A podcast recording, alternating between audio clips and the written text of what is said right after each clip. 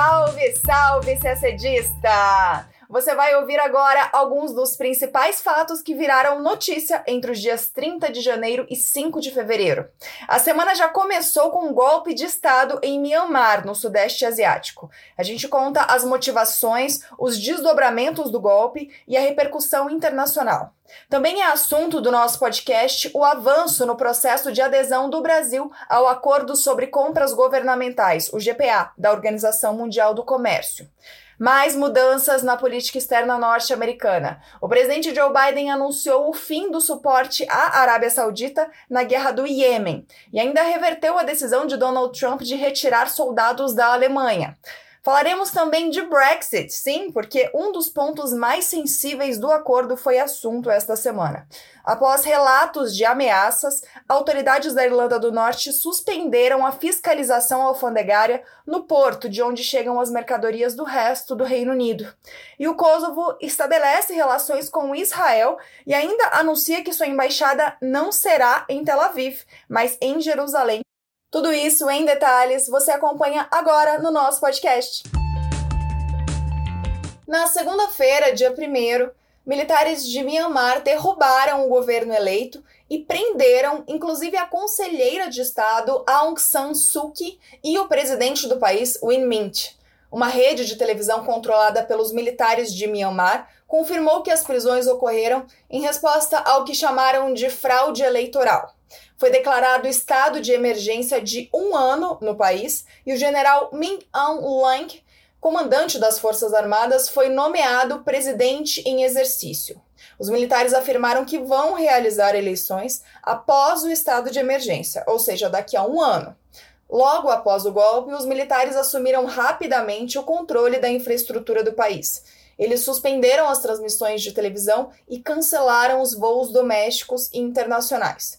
Dias depois, eles derrubaram o acesso ao Facebook. O regime informou que a rede social, que é usada por metade dos 53 milhões de habitantes de Myanmar, estará bloqueada até domingo, dia 7, porque pessoas estão, abre aspas, perturbando a estabilidade do país, fecha aspas. Isso por causa das manifestações que ocorreram ao longo da semana. Uma delas foi a de profissionais de saúde que iniciaram uma greve nacional e anunciaram que só voltarão a trabalhar nos hospitais do governo quando os militares deixarem o poder. No dia seguinte ao golpe, o Conselho de Segurança da ONU se reuniu para debater a crise em Myanmar, mas nenhuma declaração foi emitida, porque ela requer o apoio de todos os 15 membros do Conselho. E as missões da ONU para a China e a Rússia disseram que precisavam enviá-la às suas capitais para revisão. Já o secretário-geral da ONU, Antônio Guterres, afirmou que fará tudo ao seu alcance para garantir que a comunidade internacional exerça pressão suficiente sobre Myanmar para que o golpe de Estado fracasse.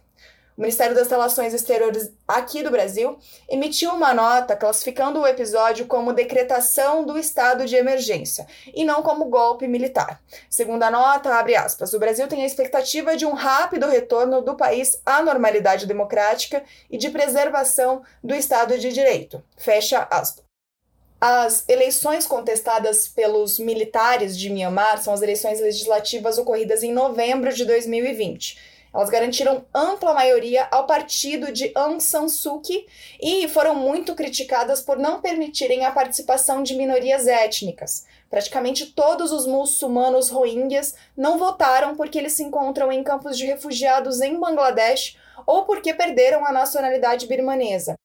Suki, a líder política presa que exercia o cargo de conselheira de Estado desde 2016, recebeu o Prêmio Nobel da Paz de 1991, quando era da oposição, por sua luta pela democracia em Myanmar. Mas sua imagem foi muito afetada no cenário internacional e também doméstico pela crise dos Rohingya. Todas as ações contra a minoria étnica, inclusive ações objeto de acusações de genocídio contra essa população, ocorreram durante o seu governo.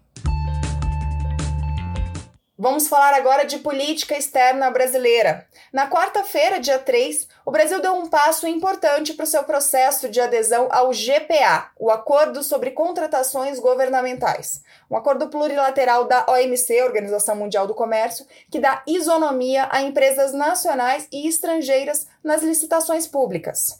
O governo brasileiro apresentou aos países membros do GPA uma lista de órgãos, bens e serviços que poderão entrar no acordo de compras governamentais. O pedido de adesão do Brasil ao GPA foi feito em maio de 2020. Quando ele entrar em vigor para o Brasil, empresas estrangeiras não precisarão ter representante legal no Brasil para participar das licitações. A exigência passará a ser obrigatória apenas para a empresa que vencer a concorrência. O acordo inclui, além da compra de produtos, também a de serviços e obras públicas. Dessa forma, uma empresa estrangeira poderá disputar em igualdade com a empresa nacional licitações desde as mais simples, como a compra de material de escritório e de serviços de computação, até as maiores, como as de empreendimentos de construção civil. Em nota conjunta, os Ministérios da Economia e das Relações Exteriores informaram que a adesão ao GPA abre acesso a um mercado de 1,7 trilhão de dólares por ano.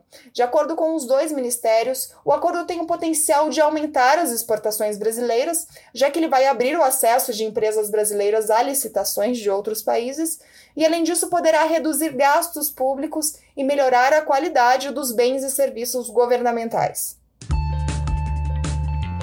Agora falamos de política externa norte-americana. Na quinta-feira, dia 4, o presidente dos Estados Unidos, Joe Biden, afirmou que o governo norte-americano não vai mais apoiar as ofensivas militares da Arábia Saudita na guerra civil do Iêmen. Aquele parênteses para contextualização. Dois grupos principais estão em guerra no Iêmen. O governo, que é reconhecido internacionalmente e recebe o apoio da Arábia Saudita, e o grupo Houthi, apoiado pelo Irã.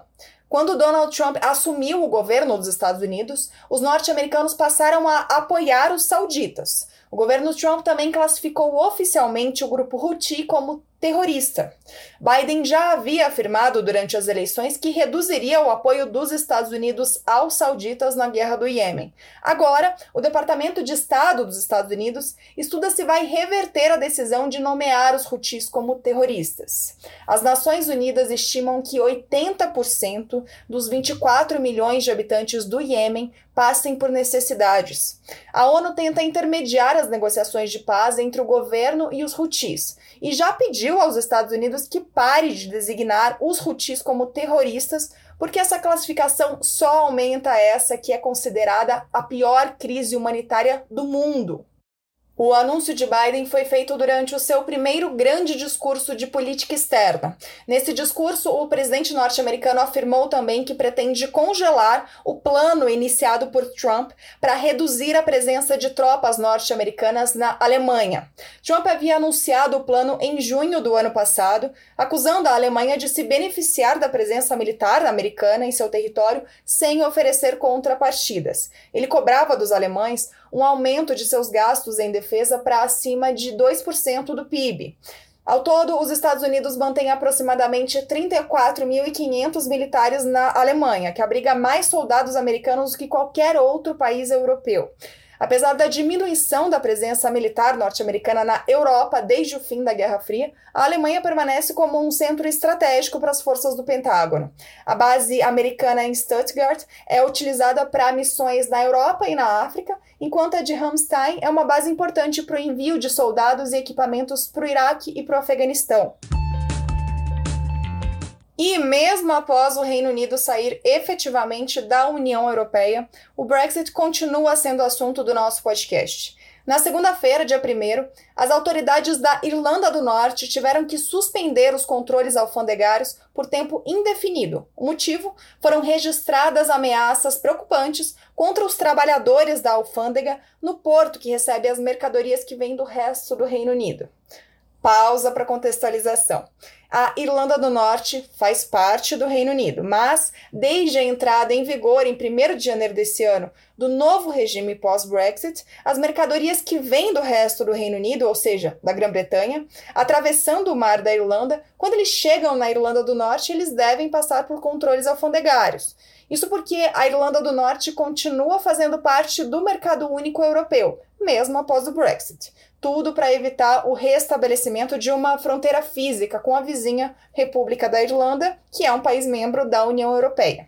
Esse regime especial dado à Irlanda do Norte foi a única forma encontrada pelos negociadores do Brexit para garantir que o Reino Unido saísse da União Europeia e, ao mesmo tempo, para que não fosse estabelecida uma fronteira física entre as Irlandas, o que poderia ameaçar a frágil paz alcançada em 1998, após três décadas de conflito. Recentemente, a polícia norte-irlandesa afirmou que o regime diferente aplicado na Irlanda do Norte estava provocando um crescente descontentamento entre os unionistas, que veem esse regime especial como um isolamento da Irlanda do Norte em relação ao Reino Unido. Esses funcionários da alfândega da Irlanda do Norte, que tiveram de ser retirados, eles relataram que quando eles estavam trabalhando, algumas pessoas anotavam as placas dos carros dos funcionários e eles também falaram que apareceram grafites nos arredores e que em um deles lia-se, abre aspas, descanse em paz, acordo da Sexta-feira Santa, fecha aspas, em referência ao tratado que pôs fim aos conflitos armados entre as Irlandas. O ministro das Relações Exteriores da República da Irlanda, Simon Coveney, condenou qualquer intimidação ou ameaça. Já a primeira-ministra da Irlanda do Norte, Arlene Foster, uma unionista pessoalmente contrária aos controles alfandegários, chamou as ameaças de completamente reprováveis, ao mesmo tempo em que alertou para as tensões comunitárias na Irlanda do Norte. O primeiro-ministro britânico Boris Johnson, depois de uma reunião com a primeira-ministra da Irlanda do Norte, garantiu que seu governo fará tudo para manter o comércio no Reino Unido funcionando sem problemas e para garantir que não haja barreira no mar da Irlanda. Ele afirmou que está pronto para implementar um artigo do acordo do Brexit que permite a uma parte deixar de aplicá-lo em caso de sérias dificuldades econômicas, sociais ou ambientais. Na quarta-feira, dia 3, representantes da Comissão Europeia e do Reino Unido conversaram sobre o assunto e, em um comunicado conjunto, reiteraram seu compromisso total com o acordo da Sexta-feira Santa de 1998 e com o protocolo pós-Brexit sobre a Irlanda do Norte, para, abre aspas, proteger as conquistas de paz e manter a estabilidade. Fecha aspas.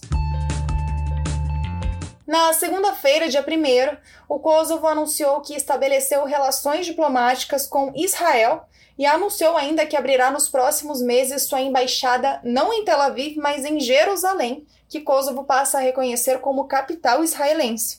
Por meio do acordo, Israel reconheceu oficialmente Kosovo como um país. Kosovo é uma ex-província sérvia que proclamou sua independência em 2008. A maioria dos países ocidentais reconhece Kosovo como país. Agora, com Israel, são 117 no total, mas outros países como Sérvia, Rússia e China não reconhecem. Esse estabelecimento de relações diplomáticas acontece após acordos nos últimos meses entre Israel e quatro países árabes: Emirados Árabes Unidos, Bahrein, Sudão e Marrocos. Assim como nos quatro acordos, esse com o Kosovo também foi mediado pelos Estados Unidos, foi negociado na gestão de Donald Trump. Só que tem duas diferenças importantes. Em primeiro lugar, o Kosovo tem população de maioria muçulmana, mas não é um país árabe. Em segundo lugar, diferentemente do Kosovo, os quatro países árabes se recusaram a reconhecer Jerusalém como capital de Israel. E a gente termina o nosso podcast por aqui. Uma ótima semana, bons estudos e até sexta-feira que vem.